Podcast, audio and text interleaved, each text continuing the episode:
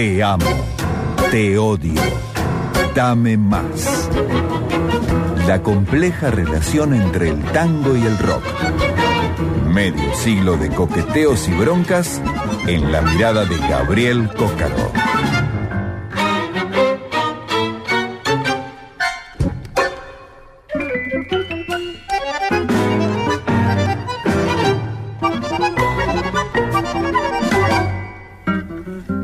Y entramos en la última media hora de programa de ayer, hoy era mañana de este día miércoles, que en realidad ya es jueves, por eso es ayer, hoy era mañana.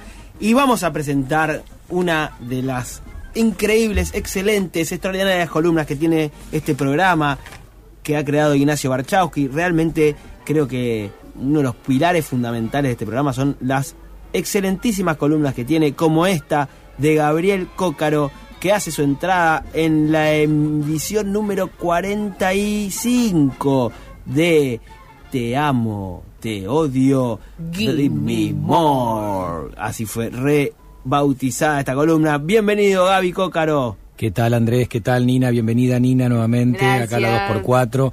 Bueno, si hablamos, eh, Andrés, del rock argentino, de la historia del rock argentino que tiene ya más de cinco décadas de vida, si hay un músico que se merece el mote, el apodo, la calificación de padre del rock argentino, si hay un músico, me es Félix Francisco Nevia.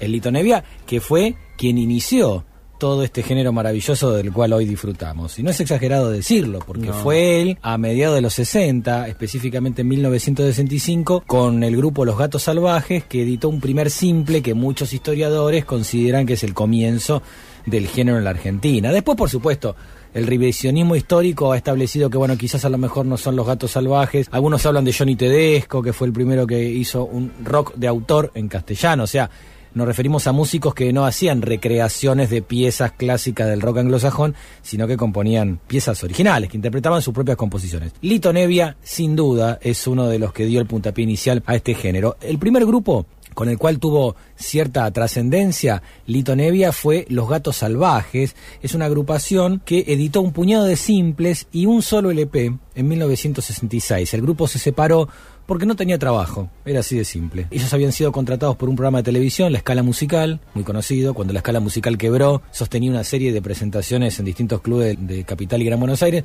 Se quedaron sin trabajo.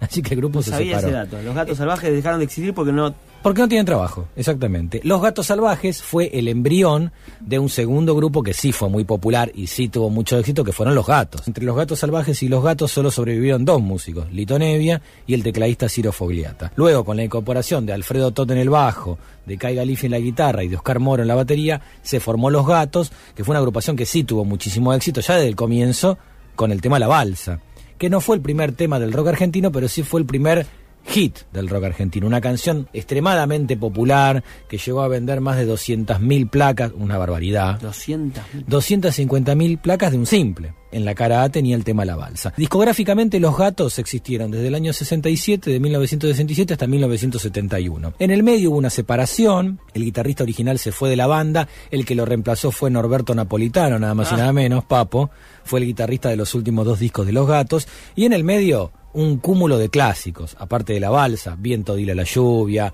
Ayer no más, La chica del paraguas, Rock de la mujer perdida, todos temas que fueron inspirados, salieron de la inspiración de Lito Nevia, que era un músico que tenía apenas veintipocos años, ¿eh? era muy jovencito, muy jovencito. ¿Me permitís aportar Sí, una claro. opinión? Yo a Lito Nevia lo tengo en mi podio más elevado de músicos queridos porque es un talentosísimo músico. Absolutamente. Un gran compositor. En la década del 80 decía que tenía más de 900 canciones compuestas. Estamos hablando de la década del De la 80. década del 80, o sea que siguió componiendo y lo admiro mucho y lo quiero mucho también. Sí, sí, es un gran ejemplo a seguir. Alguien inclaudicable, siempre firme con sus convicciones musicales y filosóficas. En la primera separación de los gatos, Lito sacó su primer disco solista, una mezcla de pop, música beat, algo de bossa nova. Luego volvió la actividad de los gatos y cuando los gatos se separaron definitivamente, ahí sí Lito Nevia se lanzó a un recorrido en solitario. Los primeros discos de Lito Nevia de la primera parte de la década del 70 son maravillosos porque cada uno de esos discos son distintos entre sí y tienen mucha riqueza musical.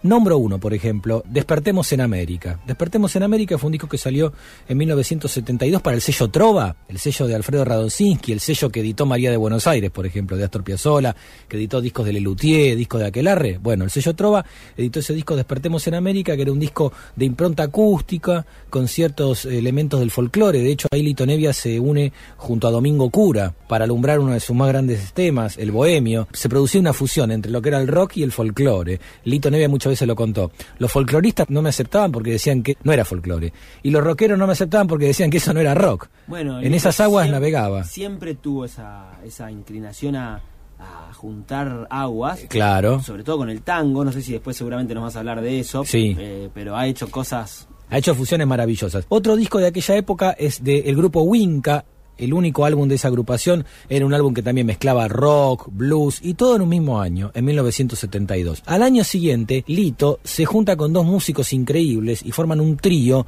un trío con el cual Lito atravesaría buena parte de la década del 70. Los músicos eran, en el contrabajo, Jorge González, el negro González en contrabajo, y en la batería Néstor Astarita, dos músicos increíbles de origen yacero que habían tocado con Babi López Furs, con el gato Barbieri, entre muchos otros. Entonces, claro, cuando Nevia empezó a trabajar y a componer, teniendo estos dos monstruos al lado, al negro González y a Starita, la música de Nevia empezó a cambiar. Las nuevas composiciones de Nevia tenían como diferentes improntas de distintos géneros musicales. Él empezó a escribir teniendo en cuenta a esos músicos que lo acompañaban. Entonces las canciones de Nevia tenían ritmos irregulares, había mucha improvisación en el medio, había cierta impronta folclórica y cierta climática de música ciudadana. Los ritmos eran irregulares, porque también en aquella época, Andrés, a mediados de los 70, aquí en la Argentina y en buena parte del mundo estaba de moda lo que se llamaba el rock sinfónico. Agrupaciones como Yes, Emerson Lake and Palmer, Genesis, que lo que planteaban era extender los límites de la canción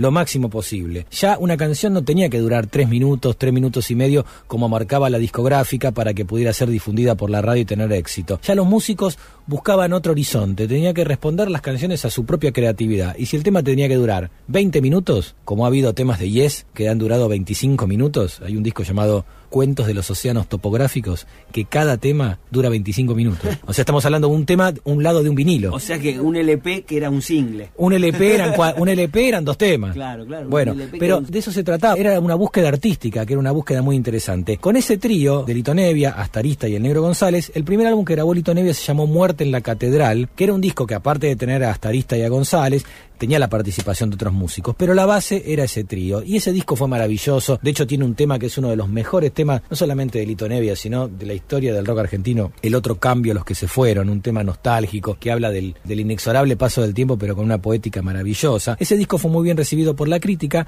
Al año siguiente salió un segundo trabajo con ese trío llamado Melopea, un disco que también tuvo grandes éxitos como La Ventana sin Cancel. Las características de este disco era básicamente esto, improvisación, métricas muy distintas a lo que era el formato de la canción popular. Lo que estaba haciendo Nevia era impulsar un nuevo tipo de canción urbana. No importa si no se difundía por la radio, lo importante era esa búsqueda artística. Y en 1975, y acá nos vamos a detener, llegamos a un trabajo llamado Fuera del Cielo. Fuera del Cielo, ¿En qué año? 1975. Era un disco que grabó Nevia junto a Néstor Estadista y el Negro González entre junio y julio de 1975. Originalmente esas músicas estaban planeadas para lo que iba a ser una obra de teatro de un, de un actor, Olcar Ramírez. Finalmente Nevia usó esas músicas, lo unió con la poética de Mirta de Filpo, una poetisa que en aquellos tiempos también era pareja de Lito Nevia, y entre los versos de Mirta de Filpo y la música de Lito Nevia, por supuesto con los aportes importantísimos de Negro González y de Néstor Astarita, alumbraron las piezas de este disco, que siguiendo esta regla de la época del rock sinfónico, el disco apenas tenía cinco canciones cinco canciones. Eran lo suficientemente extensas y muy ricas como para que con cinco canciones fuera suficiente. Y así salió este trabajo. Fuera del cielo, el tercero en este formato de Lito Nevia con Nastarista y con el negro González. De ese disco de 1975 elegí una pieza donde Nevia fusiona esta cuestión del rock sinfónico, la improvisación del jazz y por supuesto hay una impronta tanguera muy pero muy marcada en el medio de, la canción. Así que yo te propongo, Andrés, Nina, y a los oyentes de ayer, hoy y la mañana, que nos relajemos y emprendamos juntos este viaje sonoro. Escuchamos a Lito Nevia junto al Negro González y Néstor Astarita haciendo esta pieza que se llama Arcano del Loco.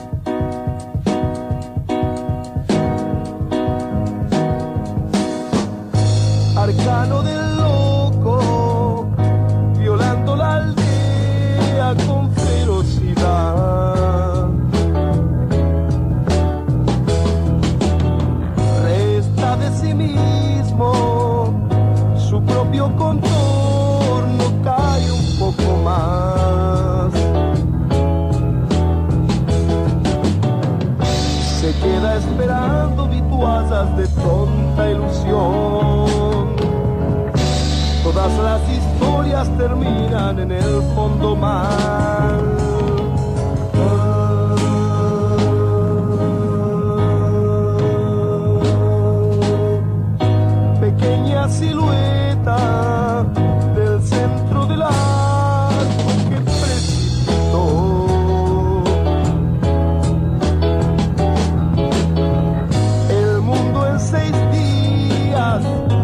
la vida un prodigio y una presunción.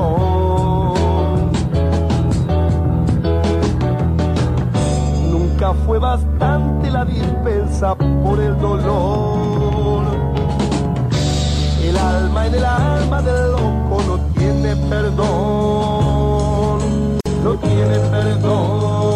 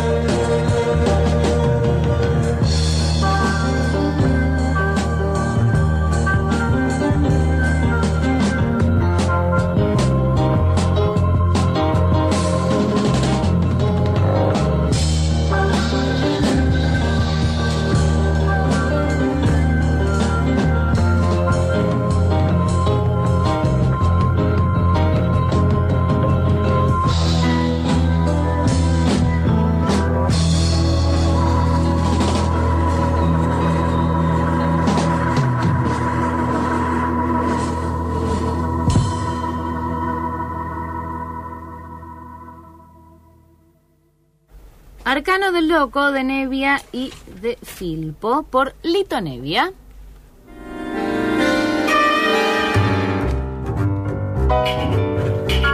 Seguimos en la columna de Gabriel Cócaro que hoy nos trae a un grande de la música, una persona que admiro mucho que es Lito Nevia, en la columna Te amo.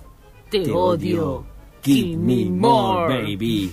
Bien, y lo que sonó recién, Andrés Nina, fue justamente esta pieza extractada de ese disco Fuera del Cielo, editado en 1975, que tenía toda la influencia del rock progresivo de aquella época, ¿no? Era un género que estaba muy en boga, bueno, Pink Floyd, Yes, Emerson Lake Palmer, y aquí en Nevia lo hacía con, con cierto color local, incorporando un bandoneón que sonó en el medio de la pieza, y el bandoneonista... Estuvimos jugando recién con eh, Gaby claro, a ver, quién, era. Y debo decir que Andrés acertó. Me costó, eh, le tiré un par de tiros hasta sí, que le pegué. Pero le pegó. Y es y es Juanjo Mussolini. Exactamente. Juanjo Mussolini Ah, padre, padre, ¿no? Porque el hijo creo que ni había nacido. Ni había nacido. Pensé que podía llegar a ser Marconi, porque Marconi pensé. tuvo mucha relación con Lito Nevia. Claro. Sobre todo al principio, cuando aparece el sello Melopea.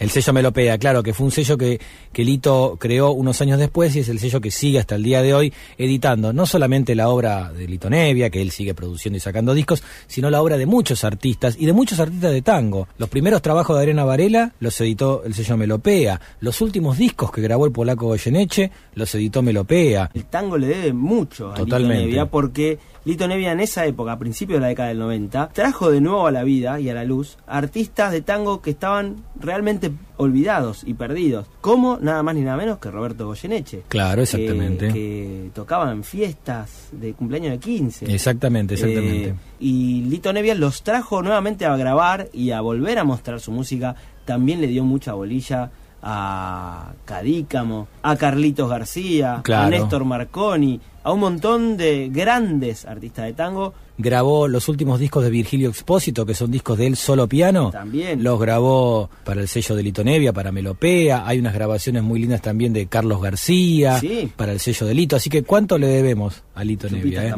eh? Exactamente. ¿Cuánto Eh, le debemos? bueno, eh? uno de los discos que están en mi cabecera de top 5 Sí. de discos de la música totales es el de Carlitos García tocando folclore. Es uno de los discos más grandes que yo escuché en la música. Está hecho en el sello Melopea. Por eso, así que ¿cuánto le debemos a Nevia? Eh, Le, le debemos el puntapié inicial de la historia del rock argentino, el tango también le El debe resurgir del eh, tango. tanto pero tanto, exactamente. Bueno, esto fue una joyita que extractamos de ese disco del año 1975, Fuera del Cielo, donde claro, ahí está Juan José Mosalini sacándole notas a su fuelle. Juan José Mosalini también tocaría al año siguiente en un disco de Invisible, eh, en el disco de Luis Alberto Spinetta, de la banda integrada Luis Alberto Spinetta, Pomo y Machi, El Jardín de los Presentes, también Rodolfo Mederos va a poner su bandoneón ahí. Era un momento, mediados de los 70, donde el rock cierta ala del rock progresivo argentino se, se vinculaba de alguna manera con el tango Sí. y de esa época son esos trabajos, El Jardín de los Presentes y Fuera del Cielo. Gaby, Sí. ¿qué más para la columna? Bueno, simplemente esto que fue el episodio 45 de Te amo, te amo más y que homenajeamos nuevamente a la figura del maestro de,